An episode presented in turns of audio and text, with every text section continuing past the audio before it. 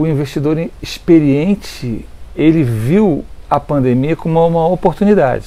Ele sabia que ele tinha uma oportunidade na frente dele, porque era uma queda momentânea. Quando ia voltar, ninguém sabia. E ela voltou, os preços voltaram ao normal muito antes do que eu imaginava. O patrimônio que a gente tinha ativos antes da pandemia, esse bloco que a gente comprou tudo antes da pandemia, e pegar ele e avaliar hoje, ele pagou dividendos durante o ano todo.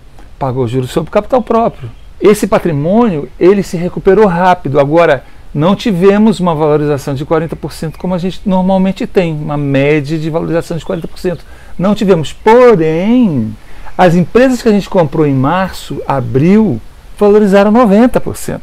Porque saíram dos 60 foram a 120. Então isso compensou.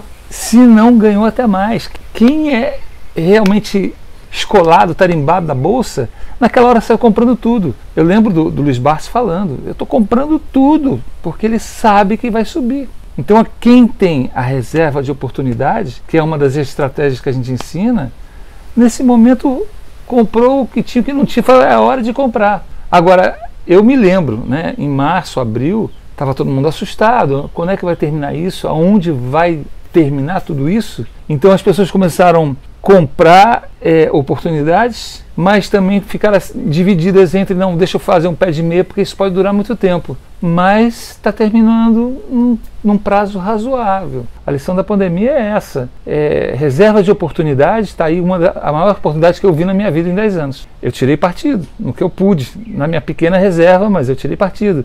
E nos meses que eu continuava trabalhando, olha, eu fui comprando, fui comprando, fui comprando. E tenho certeza que para mim valeu a pena. Não tinha mais nada que desse, que rendesse nada em produto bancário.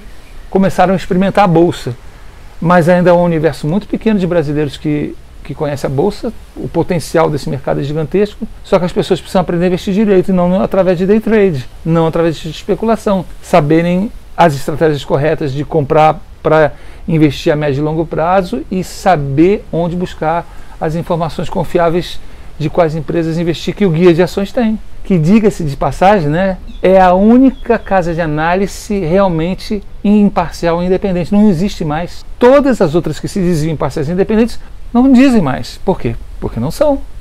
Porque resolveram fazer um dinheirinho a mais vendendo relatório para a empresa ruim dizer que é boa. Hoje, o guia de ações da Bolsa de Valores brasileira é a única casa de análise imparcial e independente do Brasil.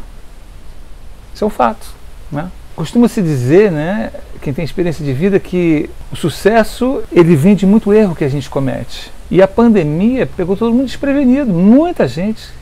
O brasileiro não está acostumado a fazer reserva de emergência, muito menos reserva de oportunidade, não sabe nem o que, é. Oportunidade para quê? Se ele não sabe nem investir direito ainda. Né? Mas quem já. Os, os alunos do Como Enriquecer na Bolsa, todos conhecem o que é uma reserva de emergência e uma reserva de oportunidade. E aproveitaram. É, foi muito, para mim financeiramente, foi, eu passei a pandemia muito confortável. É, a grande vantagem da bolsa é essa, é liquidez. Liquidez. A bolsa você vende em 48 horas, você está com o dinheiro na, na conta. Ah, estraga a estratégia, estraga, mas uma, uma hora de uma pandemia eu quero comer, né? eu preciso pagar as contas, então eu vou lá vendo alguma coisa. Mas a gente tem, é um ativo que tem liquidez.